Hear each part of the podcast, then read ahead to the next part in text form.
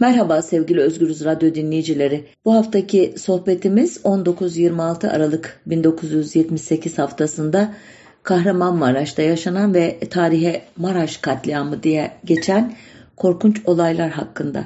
Aralık 1978'de Kahramanmaraş'ta olanları anlamlandırabilmek için epey geriye gitmek gerekir. 1968-1971 arası ülkede basının sağ sol çatışması diye kodladığı şiddet olayları ile geçmişti. Bunu çoğunuz hatırlıyorsunuzdur ya da biliyorsunuzdur artık. 12 Mart 1971 muhtırası sağ sol çatışmasının ordu içinde de olduğunu gösteriyordu.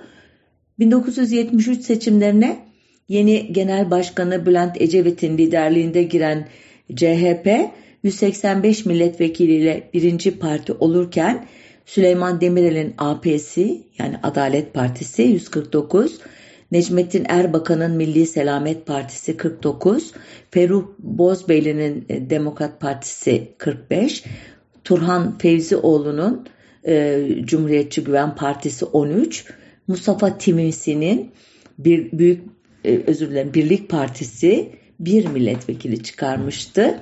Özellikle bu son partinin Alevi Partisi diye tanındığını hatırlatalım.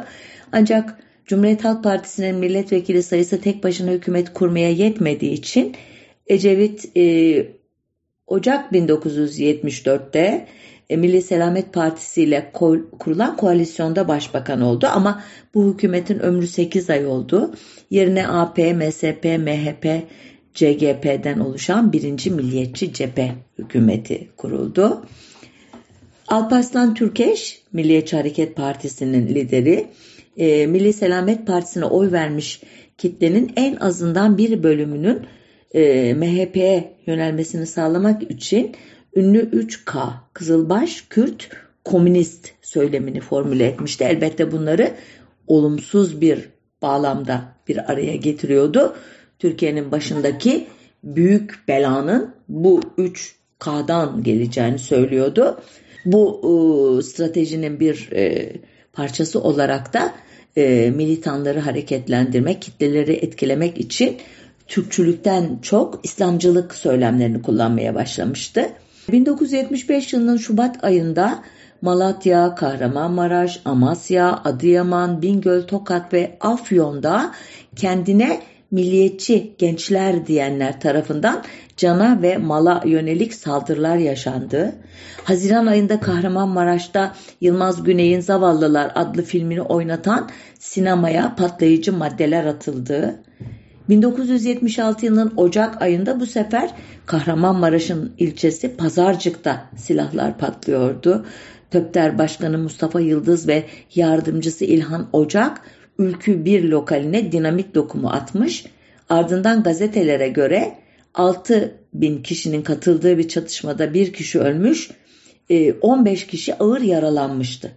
Mayıs ayında Kahramanmaraş'ın Elbistan ilçesinde bu sefer savcı öğrenciler Mükremin Halil Lisesi'nin bahçesinde kız öğrencilerin 19 Mayıs provalarını basmıştı. Nisan 1977'de Kahramanmaraş'ın Pazarcık ilçesi tekrar karıştı. Sağ ve sol eğilimli kişilerin çatışmasında 40 kişi yaralandı. Mayıs'ta Kahramanmaraş'taki MHP'liler polisle çatıştı bu sefer. 3'ü polis 20 kişi yaralandı ve nihayet 5 Haziran 1977 günü halk oy vermek üzere sandıklara gitti. Türkiye genelinde 1973 seçimlerinde %33,3 oy alan Cumhuriyet Halk Partisi oyunu %41,1'e çıkarırken ki bir tarihi zirveye işaret ediyordu bu oranlar. Adalet Partisi'nin oyları %30'dan %36,9'a çıkmıştı. MHP'nin oyları %3,4'ten 6,4'e çıkmıştı. Yani ikiye katlanmıştı. Buna karşılık kaybeden Milli Selamet Partisi'ydi ki %11.8'den %8,6'ya gerilemişti. Kahramanmaraş'ta ise Alevilerin desteklediği CHP %34 ile 3 milletvekili, Sünnilerin desteklediği Adalet Partisi %26 ile 2 milletvekili, Milli Selamet Partisi elbette Sünni lerin desteklediği bir parti olarak %15 ile bir milletvekili MHP'de %15 ile bir milletvekili çıkarmıştı. Oyların kalanı da bağımsızlara ve Demokrat Parti'ye gitmişti. Ecevit'in Türkiye çapında oy oranını arttırmakla birlikte o zamanki nispi seçim sistemine göre milletvekili sayısında çoğunluğu kazanamadığı için e, doğrudan e, hükümet kurması zordu. Bunun için azınlık hükümeti kurmaya çalıştı. Ancak güven oyu alamadı. E, bunun üzerine Süleyman Demirel'in başkanlığında ikinci Milliyetçi Cephe Hükümeti kuruldu.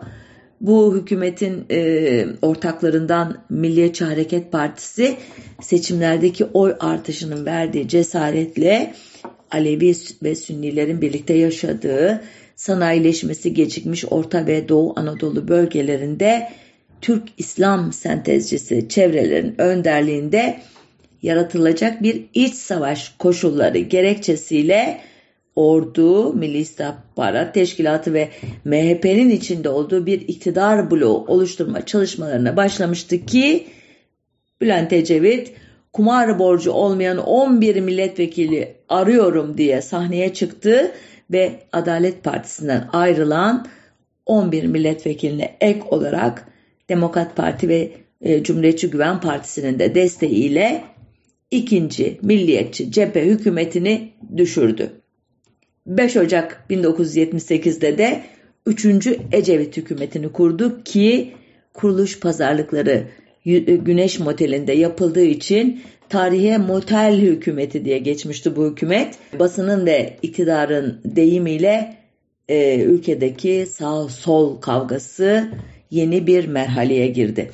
Bugün e, sık sık e, duyuyorsunuz özellikle e, Maraş katliamının aslında Alevilere yönelik bir saldırı dalgasının değil sola yönelik bir saldırı dalgasının e, zirvesi olduğunu söyleyenler var.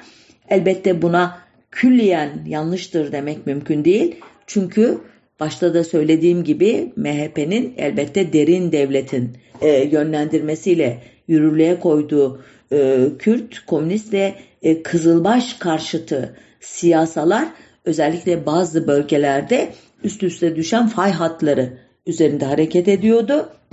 Bu fay hatlarından da hangisinin hangi olayda daha e, ne diyelim e, etkin bir tetikleyici olduğunu tespit edecek bir e, Geiger sayacımız yok elimizde.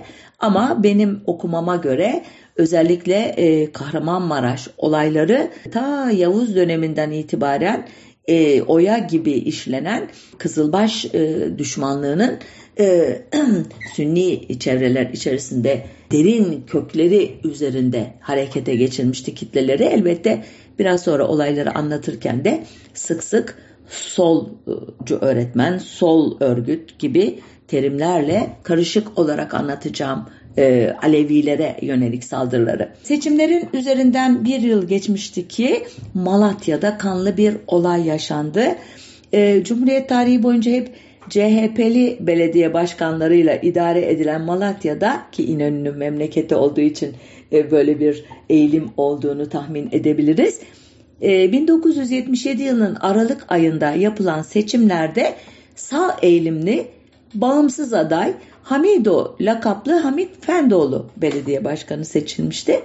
O yıllarda Fırat Nehri üzerine kurulan Keban ve Karakaya barajları yüzünden yerlerinden edilen binlerce kişi Malatya'nın varoşlarına yerleşmişti. İslamcı, milliyetçi, solcu örgütlerin eylemleriyle e, ortamın iyice gerçek gerginleştiği günlerde e, Malatya'nın çeşitli yerlerinde 17 bomba bulunmuştu. Müthiş bir sayı farkındaysanız e, böyle e, sıradan bir e, olay olmadığı bu sayıdan da belli. E, şehrin o sıradaki emniyet müdürü ileriki yıllarda savcı hükümetlerde İçişleri Bakanlığı yapacak olan Abdülkadir Aksu idi. Bunu da bir parantez içi olarak söyleyeyim. Hamit Fendoğlu 7 Nisan 1978 tarihinde Malatya'daki adresine gönderilen bombalı paketi o sırada Ankara'da olduğu için bir iki hafta sonra almış. üzerinde eski özür dilerim e, eski Bursa milletvekili olan aynı zamanda eski arkadaşı olan Kasım Ön Adım'ın adı olduğu için hiç kuşkulanmamış. E, önce belediyede açmak istemiş paketi aldığı yerde ancak orada bıçak bulamayınca evine götürmüştü. Bu olay bu bıçak bulamama e, korkunç bir trajediye dönüştürdü e, olayı. Çünkü evde açtığında biri iki, diğeri üç yaşındaki torunları kucağında oturuyordu e, Hamit Fendoğlu'nun ve paket açılır açılmaz olanlar olmuştu.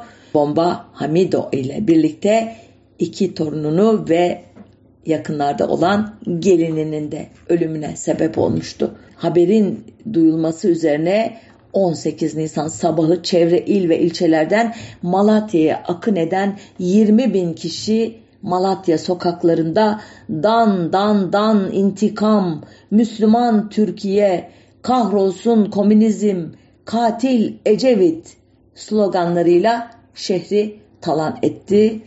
19-20 Nisan günlerine de, de devam eden çatışmalar sonucunda 8 kişi öldü, 100 kişi yaralandı. Sonra öğrenildi ki Hamit Fendoğlu'na gönderilen bombalı paketin tıpatıp aynısından. Nasıl tıpatıp? Her biri 1 kilo 350'şer gramlık. Ambalajları dahi aynı olan 3 bomba daha 7 Nisan 1978 günü Ankara'dan postaya verilmişti. Alıcılardan diğeri Pazarcık CHP ilçe başkanı Memiş Özdağ, diğeri Adıyaman Emniyet Müdür Yardımcısı Abdülkadir Oltu ve Adanalı iş adamı Ahmet Akalandı. Alevi olan Memiş Özdağ şüphelenip paketi almamış ancak onun kadar kuşkucu olmayan PTT memurları paketi açmaya kalkınca biri parçalanarak ölmüş, diğeri ağır yaralanmıştı. Diğer iki pakete alıcılarına ulaşmadan İçişleri Bakanlığı tarafından el konulmuştu. Neyse ki paketlerin içinde bomba olduğu anlaşılınca da imha edilmişlerdi. Peki kimdi bu bombalı suikastlerin düzenleyicileri? Polis bombanın niteliğinden hareketle e, bu tür bombaların ancak nükleer bir kuruluşta yapılabileceği sonucuna varmış ve Ankara Nükleer Araştırma Merkezi'nde arama yapmıştı. Ülkü ocaklarının bir dönem genel başkanlığını yapan Muharrem Şemsek ne tesadüf ki bu merkezde çalışıyordu. Ayrıca çalışanların büyük bir bölümünün de ülkücü olduğu söyleniyordu. Ancak yapılan soruşturma sonunda Şemsek ve arkadaşlarının bombalı paketlerle ilişkisi bulunamadı. Bomba soruşturması sürerken Başbakan Ecevit bombaların ülkü ocakları ile ilişkisinden söz etti. Bunun üzerine MHP Genel Başkanı Alparslan Türkeş hükümet MHP'ye yönelik iftiralarını yoğunlaştırarak ve milliyetçilere işkence ederek canavar Polder üyesi işkenceci polisler hakkında hükümetin yasal yollardan hesap sormasını istemiş. Bu muameleler sürdüğü takdirde Erzurum ve Kahramanmaraş'ta da bu tür olayların çıkacağını belirterek gelecek hakkında tahminde bulunma sayılmamalıdır dedi. Ne kadar karmaşık bir cümle değil mi? Ee, Türkeş'in ifade bozukluklarını düzeltmeye çalışayım. Polder e, solcu öğretmen, e, özür dilerim polislerin örgütü. Böyle giderse diyor hükümete iftira atarsanız yakında Erzurum ve Maraş'ta da bunların çıkacağını söylersem bu bir tahmin sayılmamalıdır diyor. Açıkça tehdit ediyor e, hükümeti. Gerçekten de kısa süre sonra büyük bir Alevi nüfusu barındıran dolayısıyla Alevi-Sünni gerilim açısından son derece uygun zemine sahip. Ayrıca Türkiye'nin pek çok yerinde olduğu gibi sağ ve sol görüşlü örgütlerin çatışma alanı olan Kahramanmaraş'ta kısa sürede kazan kaynamaya başladı. Hangi örgütler vardı Maraş'ta o sırada? Sağ görüşlü gençlerin Ülkücü Gençlik Derneği ÜGD, sol görüşlü gençleri e, ve e, solcu öğretmenleri bir arada tutan TÖPDER, solcu polis derneği Polder, Disk, TİKİP, Maraş Yurtseverler Devrimci Gençler Derneği, e, TKPML, Halkın Kurtuluşu, THKPC, Dev Savaş ve İGD gibi çeşitli fraksiyonlarda sol örgütler. Bu arada 1974'te kurulan ve hizmetlerine devam eden tırnak içerisinde Milli Türk Talebe Birliği e, ve ayrıca irili ufaklı pek çok dernek, cemiyet, e, grup ve bunun sonucu Kahramanmaraş'ta olaylar tırmanmaya başladı. 3 Nisan 1978 günü Yörük Selim mahallesinde ki Alevilerin yoğun olarak yaşadığı bir mahalle CHP'lilerin devam ettiği saray kahvehanesine iki otomobilden önce patlayıcı madde atıldı arkasından kahve otomatik silahlarla tarandı. Kahvede televizyon izleyen 81 yaşındaki Alevi dedesi Sabri Özkan ki Gıcık dede diye anılıyordu öldü. Ardından şehirde bir dizi patlama yaşandı. Ee, Ecevit hükümetinin İçişleri Bakanı İrfan Özaydın'ı e, olayların arkasında Kahramanmaraş'ta e, faaliyet gösterdiğini yeni fark ettikleri Esir Türkleri Kurtarma Ordusu, ETKO ve Türk Yıldırım Komandoları adlı örgütün olduğunu ileri sürdü. Ardından Kahramanmaraş'taki Büyük Ülkü Derneği kapatıldı. 22 Nisan 1978 tarihli Cumhuriyet Gazetesi'nde çıkan bir habere göre bir emniyet yetkilisi yapılan soruşturma kentte meydana gelen patlamaların bir provokasyon olduğunu ortaya çıkarmıştır. Komandolar özellikle kendi kuruluşları olan derneklere bomba atıyor sonra da suçu solcu gruplara yüklemek istiyorlar demişti. Nitekim tutuklananlar arasında MHP Kahramanmaraş Milletvekili Yusuf Özbaş'ın oğlu Ödip Özbaş da vardı. Elbette bu olaylarla ilgili soruşturma hemen sonuçlanmadı, sürüncemede kaldı ki aradan geçmiş 4 ay geçmişti ki 3 Eylül 1978 günü Sivas'ta Alevilerin oturduğu Ali Baba mahallesinde çıkan bir çocuk kavgası sırasında e, kendilerini ülkücü diyen bir grup tarafından iki kadının öldürülmesiyle başlayan olaylar ertesi sabah failler tarafından tam ters yüz edildi ve farklı camilerde kılınan bayram namazları esnasında komünistler, kızılbaşlar kardeşlerimizi öldürdü. Müslüman yok mu? Allah'ını seven bizimle gelsin. Kanımız aksa da zafer İslam'ın sloganları ile tırmandırıldı. Bilanço 9 ölü, 350 yaralı, binlerce tahrip edilmiş ev ve iş yeri oldu. Aslında 1978 yılı tüm Türkiye için son derece kanlı geçmişti. Medya diliyle anarşi bilançosu 5657 olay, 1193 ölü, 6638 yaralı, 3708 bombalı ve silahlı saldırı, 919 çatışma idi.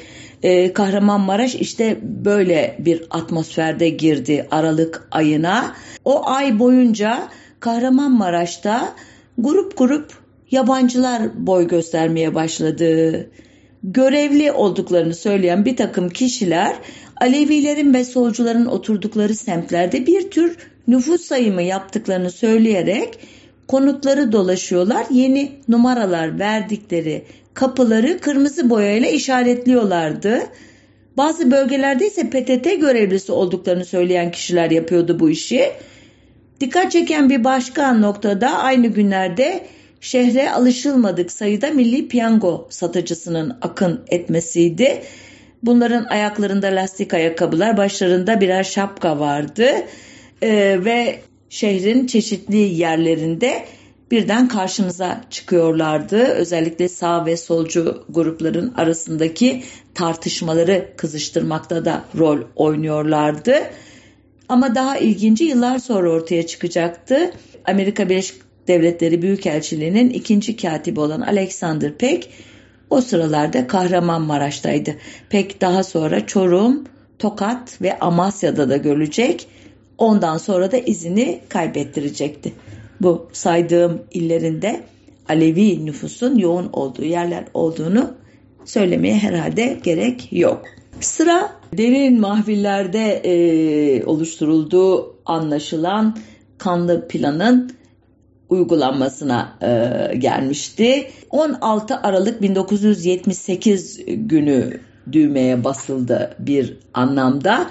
E, Milliyetçi Hareket Partisi'nin uzun bir süredir e, kitleleri hareketlendirmek için e, kullandığı esir Türkler e, meselesi bir hafta olarak kutlanmaya veya anılmaya e, e, e, girişilmişti o tarihte ve bu bağlamda Ülkücü Gençlik Derneği tarafından tüm Türkiye'de eş zamanlı bir film gösterime sokulmuştu. Film Güneş Ne Zaman Doğacak adını taşıyordu. E, filmin konusu e, sosyalist sistemle yönetilen ve halkına ideolojik e, temelli baskılar uygulayan Sovyet Sosyalist Cumhuriyetler Birliği'nden idealleştirilmiş topraklar olarak niteledikleri Türkiye'ye kaçan Alp Giray Nuriyes ve Yavuz Mehmetol adlı iki gencin öyküsünü anlatıyordu. Filmin senaryosunun esin kaynağı da yıllardır e, bu çevreler tarafından e, yaşandığı iddia edilen bir tarihsel olay idi. Yaşandığı iddia edilen diyorum çünkü buna dair herhangi bir e, arşiv belgesi yok elimizde. Sadece e, o olayları yaşadığını iddia e, yaşandığı sırada şahit olduğunu iddia eden kişinin ağzından aktarılmış ikinci üçüncü anlatılardan biliyoruz ama olmamış da diyemeyiz. Olmuştur muhtemelen o tarihlerde neler olmadı. Hangi tarihler? 1945 yılı e, İkinci Dünya Savaşı'nın artık e, sonu. Biliyorsunuz bu ortamda bir programda e, Stalin'in Türkiye'ye yönelik tehditleri konusunda ki iddialara bir cevap vermeye çalışmıştım. Neydi o iddialar? E, 1925 tarihinde Türkiye ile Sovyetler Birliği arasında imzalanan dostluk ve tarafsızlık anlaşmasını artık uzatmayacaklarını e, söyledikten sonra özellikle e, yetersiz buldukları 1936 Montre Boğazlar Anlaşması'nın tadilini istedikleri bu tadili e, yapıncaya kadar da e, Çanakkale Boğazı'nda e, Sovyetler Birliği'ne bir üst verilmesini talep ettikleri e, bu taleplerini e, güçlendirmek için de Kars ve Ardahan'ı istedikleri yolundaki bazı söylentilere e, alan açtıkları idi ki sözünü ettiğim programda bu iddiaların arka planını, ciddiyetini veya ciddiyetsizliğini e, uzun uzun anlatmıştım. Sonuçta bu senaryo yazarları bu olayların geçtiği tarihte iddia ediyorlar ki e, Sovyetler e, Birliği'nden Türkiye'ye Aras Nehri üzerindeki Boraltan Köprüsü'nü kullanarak 243 Türk asıllı asker sığınmıştı. Ancak anlattığım o gerilimler dolayısıyla Türkiye Sovyetler Birliği'ni daha fazla kızdırmak istemediği için bu sığınan askerlerin bir bölümünü Sovyetler Birliği'ne iade etmişti. Ee, iddiaya göre e, 195 e, kişi idi iadesi e, planlanan grup. Bunlar Yozgat'taki işte ne diyelim mülteci kampından alındıkları sırada trene bindirilirken bazıları kaçmış sayı biraz daha azalmıştı. Uzatmayayım. Sonunda bu kişiler e, Sovyet yetkililerine teslim edildikten sonra e, teslimatı yapan yedek subay posta müfettişi Reşat'ın e, anlattığına göre acımasızca katledilmişlerdi. İşte bu olay daha sonradan e, milliyetçi mukaddesatçı çevreler tarafından Boraltan faciası olarak anıldı ve e, kadim Moskov e, imgesiyle birleştirilerek onun üstüne de komünist öcüsü eklenerek e, bu filme e, de konu oldu. Öyle diyeyim size. E, anlamışsınızdır e, filmin e, hikayesini ne kadar tahrik edici unsurlar taşıdığını e, başrolünü de Cüneyt Arkın ve Oya Aydoğan oynayınca ki Cüneyt Arkın'ın bu tür e, filmlerdeki o e, teatral e, şeyleriyle, e, mimikleri, jestleri, e, pozlarıyla nasıl bir e, ne diyelim e, aşitatif bir etkisi olacağını tahmin edersiniz. Sonuçta e, zaten e, filmin kendisi amatörce bir gösterimde ama Onu çevreleyen e, hafta Esir Türkleri Kurtarma Haftası bu filmi oynatan kuruluş MHP ve Ülke Ocakları zaten başka söylemlerle kitleyi köpürtmeyi başarmışlardı. Filmin gösterildiği Çiçek Sineması Kahramanmaraş'ın önemli dört caddesinin kesiştiği noktada idi. E, o tarihlerde Kahramanmaraş'ta en popüler filmler bile günde iki seanstan fazla e, müşteri bulamazken bu amatör film günde dört seans kapalı gişe gösterilmişti. E, bunu e, sağlamak için de dış mahallelerden, civar köylerden traktörlerle izleyici taşınmıştı şehre. 19 Aralık günü 20 e, seansında e, yani akşam 8 seansında seyircileri Müslüman Türkiye, Milliyetçi Türkiye, Başbuğ Türkiye, Komünistler Moskova'ya sloganları eşliğinde filmi izledikleri sırada büyük bir patlama oldu. 7 kişi yaralandı ve elbette e, düğmeye basma etkisi yarattı bu patlama. E, bir grup ülkücü e, filmin gösterildiği sinemadan çıkıp CHP il binasına ve PTT'ye saldırdı. E, ertesi gün e, 20 Aralık'ta Yeni Mahalle'de Alevilerin gittiği Akın Kıraathanesi'ne bomba atıldı. 21 e, Aralık 1978 günü Endüstri Meslek Lisesi öğretmenlerinden Hacı Çolak ile Mustafa Yüzbaşıoğlu okuldan çıkıp evlerine gittikleri sırada silahlı saldırıya uğradı. Ee, öğretmen Hacı Çolak olay yerinde Mustafa Yüzbaşıoğlu ise e, hastanede öldü. Öldürülen bu iki öğretmen solcu idi ancak Alevi değildi bunu söyleyelim. Öğretmenlerin 22 Aralık'taki cenaze töreninden sonra yürüyüşe geçen binlerce e, kişilik sol grup karşılarında komünistlerin cenaze namazı kılınmaz, komünistler Ulu Cami'yi yakıyor, nerede neden duruyorsunuz sizde din iman yok mu din elden gidiyor, Alevilere ölüm diye bağıran ülkücü grubu buldu. Bu karşılaşma elbette kanlı oldu. Bu sefer 3 ülkücü öldü. Olaylar devam ederken MHP Genel Başkanı Alparslan Türkeş Ankara'da İK Haber Ajansı'na şöyle diyordu. Hükümetin düşmesi belki yarın belki yarından da yakındır. Evet ertesi gün ölen 3 ülkücünün cenaze töreni için belediye ve camilerin hoparlöründen yapılan çağrılara uyan binlerce sağcı, ülkücü, mümin Ulu Cami etrafında toplanmaya başlayınca valilik sokağa çıkma yasağı koydu. Ancak bu e, yasak yüzünden intikamlarını alamadığı için giderek e, tansiyonları yükselmiş olan ülkücülerin yönlendirdiği kitleler 23 Aralık günü Yörük Selim, Madaralı, Serintepe, Yusuflar, Dumlupınar, Yeni Mahalle ve Sakarya mahalleleri ile şehrin ticaret merkezlerine saldırdılar. 24 Aralık günü Sakarya ve Namık Kemal mahallelerinde ayrıca Çok Yaşar, Cüceli, Karacasu, Emir Uşağı köylerinde daha önceden tespit edilen evlere saldırıya geçtiler. Daha sonradan mahkeme kayıtlarına geçtiğine göre e, kapısında, kepenginde, camında, MHP, ÜG'de katil Ecevit ve 3 hilal yazılı olan iş yerlerine ya da konutlara dokunulmamıştı. Ee, saldırıya uğrayan e, mahallelerden Yörük Selim Mahallesi e, en az 10 bin kişinin e, sığındığı e, yerdi. Burada e, solcu e, liderlerin öncülüğünde bir direniş e, eylemi de kondu sahneye ki iyi ki öyle oldu bu ölüm sayılarını muhtemelen çok azaltmıştı. E, bu grubun elinde aslında e, çok az ruhsatlı silah bir adette Kalashnikov olduğu anlaşıldı daha sonradan. Ancak bu silahları e, çok göstermek için, etkili göstermek için bazı atraksiyonlar yapmışlardı. Peki bu olayları önlemekle yükümlü olan güvenlik kuvvetleri, ordu ne yapıyordu? Askerler kışlaya saldırı oldu, kışlayı Aleviler bastı şeklinde sahte bir telsiz çağrısıyla olay yerinden uzaklaştırılmışlardı.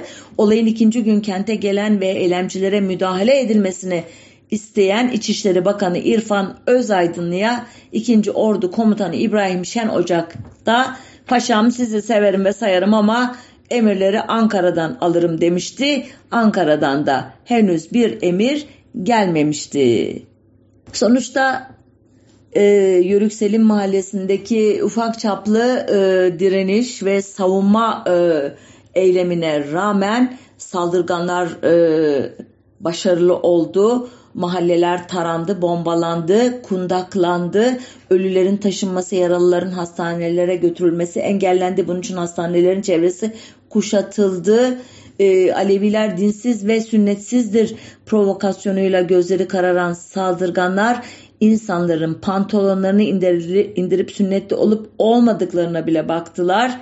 Ee, Alevi mahallelerin yanı sıra Sünni mahallelerinde de önceden işaretlenmiş evlere baskınlar yapılmıştı. Elbette bunlar hem Alevi hem de solcu e, e, ailelere ait evlerdi. E, ve saldırganlar mahkeme e, tutanaklarındaki ifadelere e, bakılırsa dinamit lokumları, av tüfekleri, uzun namlulu silahlar, tabancalar, tahtalar, baltalar, balyozlar, zincirler, demir sopalar, tahta sopalar, kürekler, et satırları, benzin ve gaz bidonları kullanarak resmi rakamlara göre çoğu Alevi 111 kişiyi, gayri resmi rakamlara göre 150 kadar kişiyi korkunç şekilde öldürmüş, yüzlerce kişiyi ağır şekilde yaralamış, çok sayıda kadına tecavüz etmişti. Ayrıca 917 ev ve iş yeri kamu kuruluşu e, tahrip edilmişti. E, özel şahıslara ait otomobiller yıkıl, yakılıp yakılmıştı ve o günün parasıyla yine mahkeme tutanaklarına göre 150 milyon liralık maddi hasar meydana gelmişti. 26 Aralık 1978 tarihli Cumhuriyet Gazetesi'nde şehrin manzarası şöyle çiziliyordu. Kahramanmaraş'tan Gaziantep'e ve Adana yönlerine traktörler, kamyonlar, taksi ve minibüslerle büyük bir insan akımı var. Askerler akımın 24 saatten beri devam ettiğini söylüyorlar. Kardeşlerini, bacılarını, anne babalarını kaybetme endişesi taşıyan insanların oluşturduğu bir başka akım da çeşitli yönlerden Maraş yönüne. Vilayet binasının ikinci katı kadın ve çocukların oluşturduğu büyük bir kalabalıkla dolu. Kiminin evi yanmış, kiminin can güvenliği olmadığı için sığınmış vilayete ve çocuklar ağlıyordu. Üç gündür açtı bu çocuklar.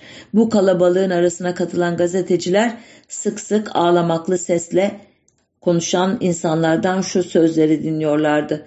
Biz de kapımıza MHP'li yazsaydık bunlar başımıza gelmezdi. Suçumuz onlar gibi düşünmemiş olmamız. Bu bir çatışma değil, tek yanlı bir katliamdır.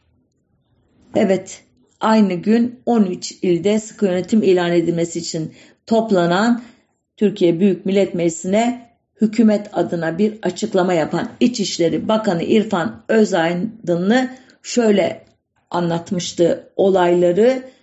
Hiç savunmasız olan yerlerdeki yurttaşlarımız erkek kadın dinlemeden babasının önünde, annelerinin önünde üç buçuk yaşında hatta bebek yaşta olan çocukları dahi katletmiş, öldürmüş bu yetmiyormuş gibi bir de cenazeleri içerideyken evleri yakmıştır. Bunun da dışında sokaklarda adeta sıra sıra cesetler av tüfeğiyle kurşunlanmış olarak vurulmuş olarak bulunmaktadır. Hamile, doğum yapmak üzere olan kadınlar da evlerinde vurulmuş, yaralı olarak getirilmiş, ne annesi kurtarılabilmiş ne de bebeği kurtarılabilmiştir. Ertesi gün sadece oradaki toplumun durumunu bildirmek için arz ediyorum. Yetkili subaylarımız ki albayımız orayı gezerken 9 ila 10 yaşındaki bir çocuk şu ifadeyi kullanıyor. Diyor ki subay amca şurada iki gavur var onu öldürdük ama bir tanesi kaçtı onu vuramadık. Düşününüz ki bir toplumda bu kadar hınç, bu kadar nefret nasıl meydana gelmiştir, nasıl oluşturulmuştur? Evet bundan sonra mecliste e, konuşmalar yapılıyor, itirazlar yapılıyor, savunmalar yapılıyor. Onları merak ediyorsanız Tebe Mehmet tutanaklarını bulabilirsiniz internette. Ben e, yine gazete başlıklarıyla devam ediyorum. 28 Aralık 1978 tarihli Günaydın gazetesinde okuyorum şu başlığı. Demirel keyifli. Yeniden başbakan olma umudu Demirel'i sevindirdi. Aynen e, neydi e, 7 Haziran 1 Kasım 2015 tarihinde e, Ahmet Davutoğlu'nun bu olaylar e, bizim seçim e, başarımıza yarayacaktı, yaradı, oylarımız arttı e, diye sevinmesi gibi Kahramanmaraş'taki bu katliam birilerini ümitlendirmiş. Çünkü mesele zaten bütün mesele iktidarı ele geçirmek. Ee, bunun için sağ sol çatışması çıkarmak da mübah, Sünni Alevi çatışması da mübah, Türk Kürt çatışması da mübah, Müslüman gayrimüslim çatışması da mübah, e, sağcı solcu çatışması da mübah. E, maksat iktidarı elinde tutan o asker sivil e, bloğu e, bunların e, elbette temsil ettikleri sınıfları bir şekilde hep iktidarda tutmak. Ecevit hükümetinin aldığı tedbir dediğim gibi e, sıkı yönetim ilan etmek. 28 Aralık 1978 günden itibaren Adana, Ankara, Elazığ, Bingöl, Erzincan, Erzurum, Gaziantep, İstanbul, Kahramanmaraş, Kars, Malatya, Sivas, Urfa ve Hatay illerinde sıkı yönetim ilan ediliyor. Sıkı kararı 537 e, vekilin kabul, bir üyenin red, bir üyenin de çekimser oyuyla kabul ediliyor. E, bakmayı unuttum bu red ve çekimser oylara. E, siz bakarsınız. 2 Ocak 1979'da İçişleri Bakanı İrfan Özaydın istifa ediyor. Yerine yine aynı partiden Hasan Fehmi Güneş geliyor. Katliamın kontra Kontrgerilla adlı e, CIA bağlantılı NATO kuruluşu tarafından örgütlendiğini, katliama bir CIA ajanının karıştığını Türkiye'de görev yapan CIA ajanı Paul Henze açıklayan e, Milliyet Gazetesi'nin başyazarı e, Abdi İpekçi e, 1 Şubat 1979'da Mehmet Ali Avca adlı ülkücü ve muhtemelen bir diğer kişi veya kişiler tarafından öldürüldü. Ee, tedavi gördüğü kanser hastalığı yüzünden ölmesi an meselesi olan MHP Genel Başkan Yardımcısı Günsaz Akın bilinmeyen kişilerce 27 Mayıs 1980 günü Ankara'da öldürülmesiyle doğan gerilimin hasadı da Çorum'da yapıldı. Bu sefer iktidarda Süleyman Demirel'in çoğunluk hükümeti vardı. Haziran ayı boyunca Çorum kent merkezinde ki büyük bir Alevi nüfusu barındırıyordu şehir ve yine Alevilerin yoğun yaşadığı çevre köylerde gerginlik tırmanı, tırmandırıldı. 4 Temmuz 1980 Cuma günü yine Cuma namazından sonra komünistler Alaaddin Camii'ne bomba attılar söylentisinin yayılması ve bunun TRT'nin 19 bültenlerinde yer almasıyla başlayan saldırılarda saldırganlar kanımız aksa da Zafer İslam'ın kana kan, intikam, Müslüman Türkiye sloganlarıyla e, Alevi e, evlerine, dükkanlarına saldırdılar. Bilanço çoğu Alevi 50'den fazla ölü, 100 civarında yaralıydı. Yüzden fazla iş yeri de tahrip edilmişti. Bütün bunların ne anlama geldiğini 12 Eylül 1980 sabahı Türk Silahlı Kuvvetleri yönetime el koyduğunda anlayacaktık. 12 Eylül e, darbesinden e, sonra Sivas, Malatya ve Çorum olaylarının sanıkları yargılanmadı ama Kahramanmaraş katliamının sanıklarının sıkı yönetim mahkemelerindeki yargılamaları 1991 yılına kadar sürdü. Çünkü 12 Eylülcüler katliamın sorumluluğunu solculara yıkmak için uğraşıyorlardı. Bu e, amaçla bir yıla uzanan aralıksız bir işkence tezgahı kurmuşlardı. Bu işkencelerde dört kişi Mehmet Ceren, Fehmi Özarslan, Cennet Değirmenci ve Ali Ekber Yürek hayatlarını kaybettiler. Hamit Kapan'a 200 gün boyunca aralıksız ve 3 vardiya halinde işkence yapıldığı açığa çıktı. Öğretmen Mehmet Sanak ise tam bir yıl ile en fazla işkence gören kişi oldu. Bu e, işkenceleri de e, işkence yapan ekipten polis Sedat Caner'in 1986 yılında Nokta dergisine yayınlanan itiraflarından öğrendik. E, Falaka'dan Filistin askısına foseptik çukurunda bekletilmekten elektrik verilmesine kadar sayısız yöntem ve aracı kullanmışlardı. Bu e, devlet e, de, şeyli kadrolu e, işkencecileri e, Yargılamalar sonunda 804 e, kişiden 411'i beraat etti. 44 kişi hakkında dava firarda oldukları ya da öldükleri için düştü. Sonuçta 22 e, idam, 14 müebbet, 1 20 yıl ağır hapis, 29 kişiye 10-15 yıl, 259 kişiye 5-10 yıl, 26 kişiye de 1 ila 5 yıl arasında hapis cezası verildi. Bunların yaklaşık 138'i yanlış bilmiyorsam solcu diye nitelenen gençler idi. Ee, sonunda bu e, Yargıtay'a gitti geldi yeniden yargılamada idam cezaları e, yeniden verilmedi. Hasbel kader hapis yatanların cezası da Nisan 1991'de çıkarılan terörle mücadele kanun uyarınca ertelendi ve mahkumlarda serbest bırakıldı. Bu e, olayların en önemli e, faillerinden e, Çiçek sinemasına bomba atan e, kişi olarak yargılanan Ökkeş Kenger e, beraat etti örneğin e, ki biraz sonra e, aktaracağım bazı MIT belgelerinde ve 2018 yılında açılan 12 Eylül davasında el yazısıyla yaptığı itirafları vardı bu konuda halbuki. Ee, Ökeş Kenger e, beraat etmekte kalmadı. 1991'de Milliyetçi Hareket Partisi'nin yerine kurulan Refah Partisi ile seçim ittifakı yapan Milliyetçi Çalışma Partisi'nden milletvekili seçildi. Niye kapanmıştı MHP hatırlarsanız 12 Eylülcüler kapatmıştı. Pek çok parti onlardan biri idi. Ardından Ülke Ocakları Derneği eski başkanı Muhsin Yazıcıoğlu'nun liderliğindeki Büyük Birlik Partisi'ne geçti Kenger.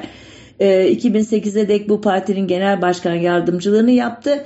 2009'da da Alevi özür dilerim AKP hükümetinin düzenlediği Alevi çalıştayına davet edildi. O sırada artık soyadı Şendiller idi. 2006 yılında Can Dündar ve Rıdvan Akar'ın Bülent Ecevit'in arşivinde buldukları ve üzerinde güvenilir kaynaklardan elde edilmiştir notu olan bir raporda şöyle yazıyormuş. Bugün MIT, MHP ve kontur gerilla ile müşterek bir çalışma içerisine girmiş, asıl görevini yapmayıp tamamıyla MHP yanlısı bir kuruluş haline gelmiştir.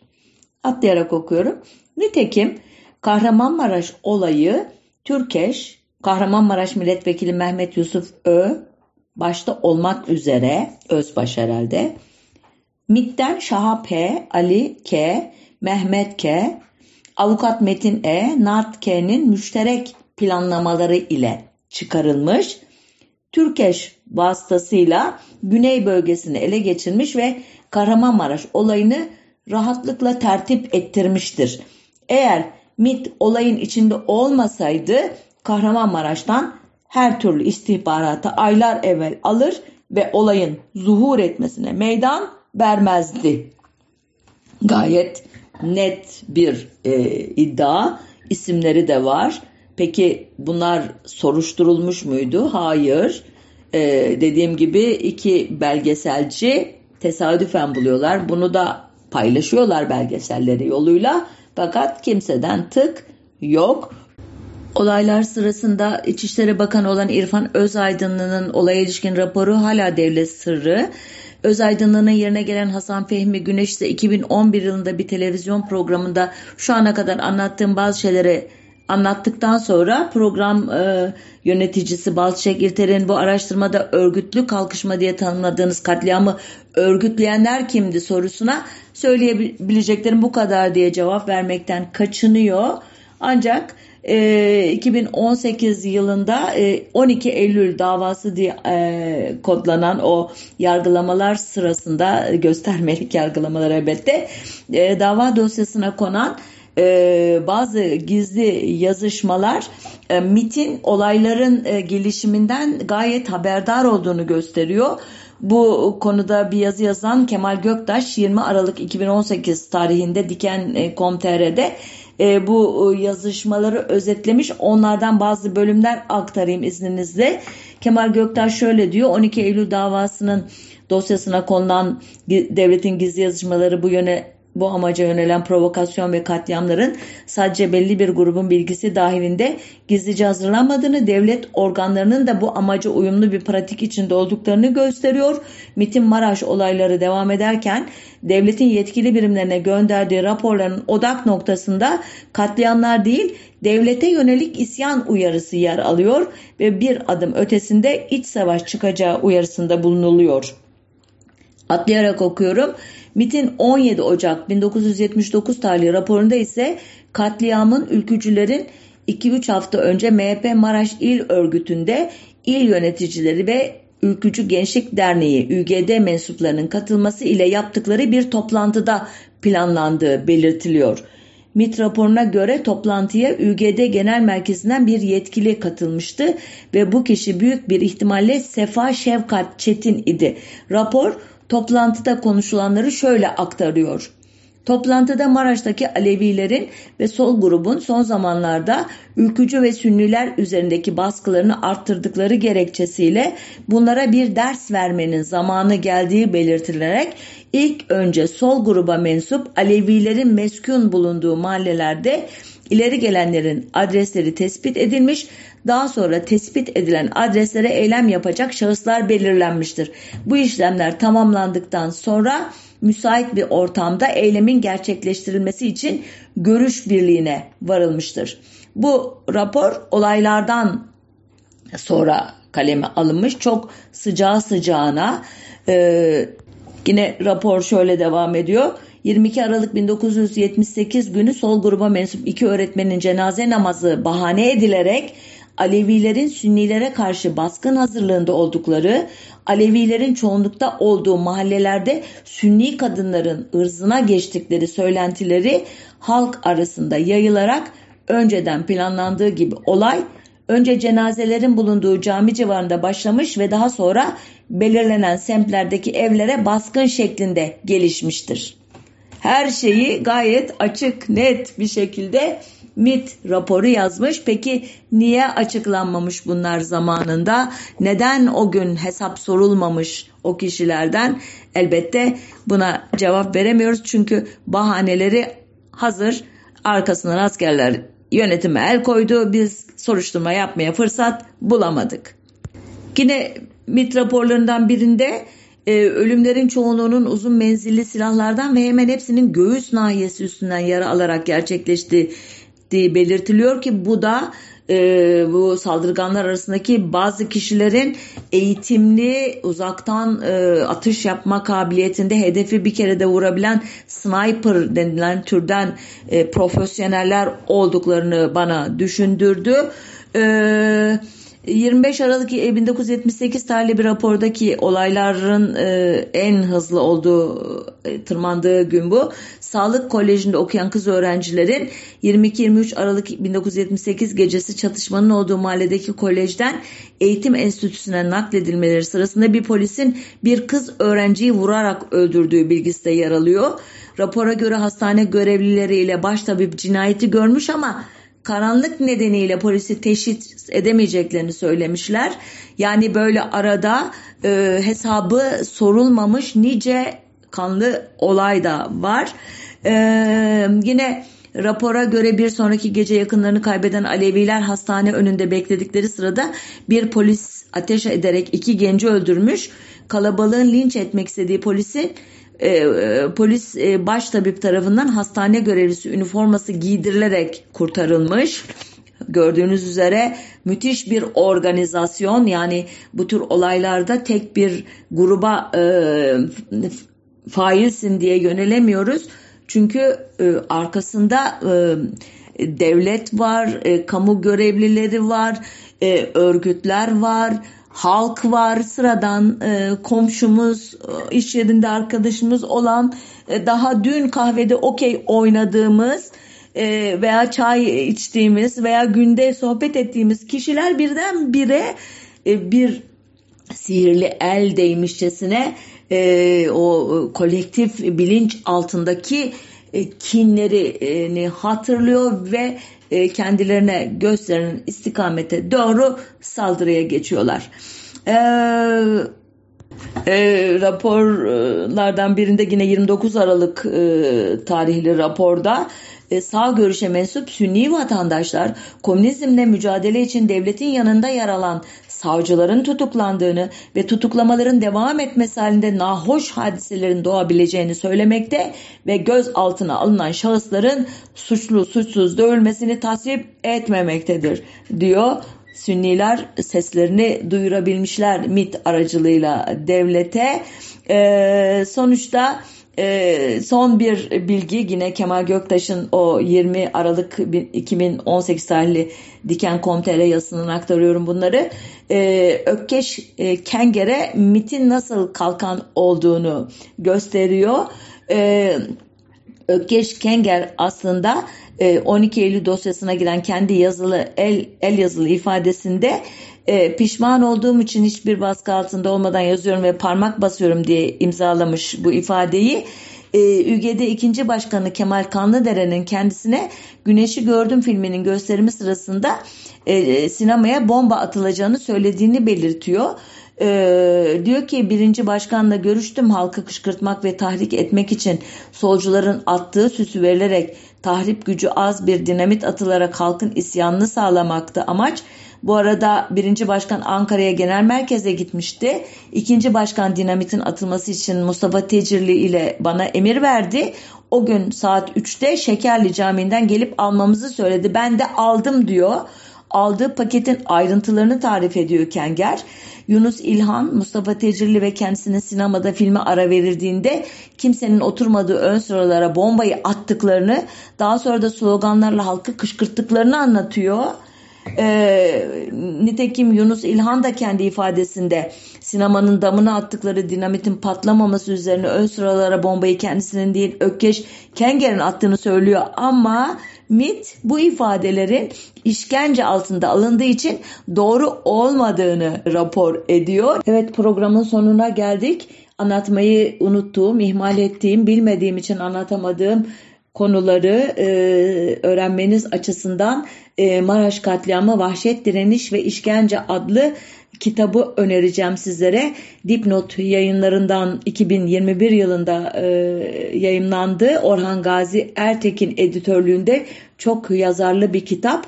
E, tanıtım metninden e, şu cümleleri okuyarak kapsamını e, aktarayım sizlere.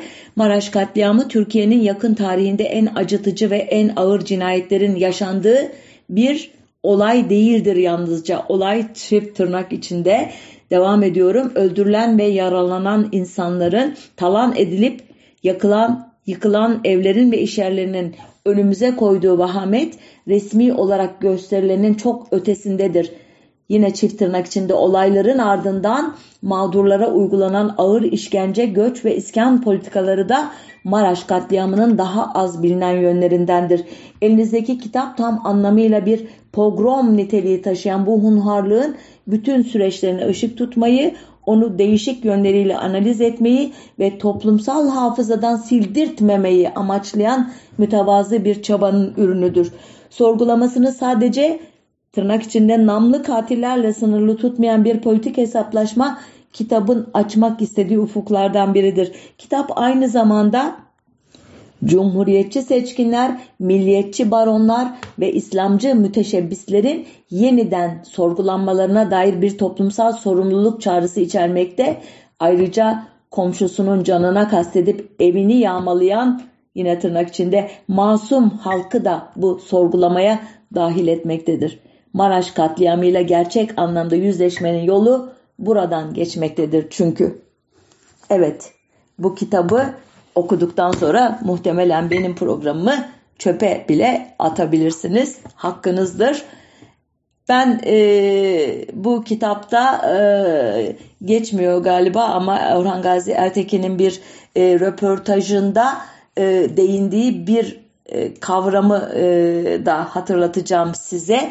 E, Ertekin Maraş katliamı üzerinden Türkiye'nin Endonezyalılaştırıldığını ileri sürüyor. Bunu özellikle belirttim. ileride bir gün bu Endonezya meselesi nedir? Endonezya'da komünist katliamı ile e, varılan sonuç ile Türkiye'de varılan sonuç arasında paralellikler var mı konusunu ele almaya e, bir zemin oluştursun diye anımsattım. E, programı e, yıllar önce Maraş katliamı konusunda bir kaç dizi hazırlayan gazeteci arkadaşım İnci Hekimoğlu'nun benim zihnime e, çok e, derin e, şekilde hak edilmiş olan şu sözlerle bitirmek istiyorum. Tarihe kara bir leke olarak geçen katliam unutulmaya bırakıldı. Unutuldu da Maraş'ta öldürülenlerin çocukları, eşleri, anne babaları katliamdan nasıl etkilendi? Bugün nerede ve nasıl yaşıyorlar bilmiyoruz. Maraş'taki solcu Alevi halkın %80'i büyük kentlere ve yurt dışına göç ederek köklerinden koptular. Bu insanların yaşadığı evsizlik ve memleketsizlik nasıl bir haldir? Yarattığı kırılmalar, eziklikler, travmalar nedir ve nasıl yaşanır? Araştırmadık. Maraş'ın filmini, tiyatrosunu yapamadık. Romanını yazamadık. Maraş katliamı üzerine birkaç şiir yazıldı. Bilemiyoruz ama bir şiir kitabının olmadığını biliyoruz. Maraş üzerine bir ağıdımız bile yok. Ağlayamıyoruz. Evet. Ağlamak artık belki de en son yapmamız gereken şey bir daha Maraşların yaşanmaması için ne yapmamız gerektiğine yoğunlaşmamız lazım deyip e, noktalı virgülümü koyayım. Haftaya tekrar buluşmak üzere. Hoşça kalın, sağlıcakla kalın diyeyim.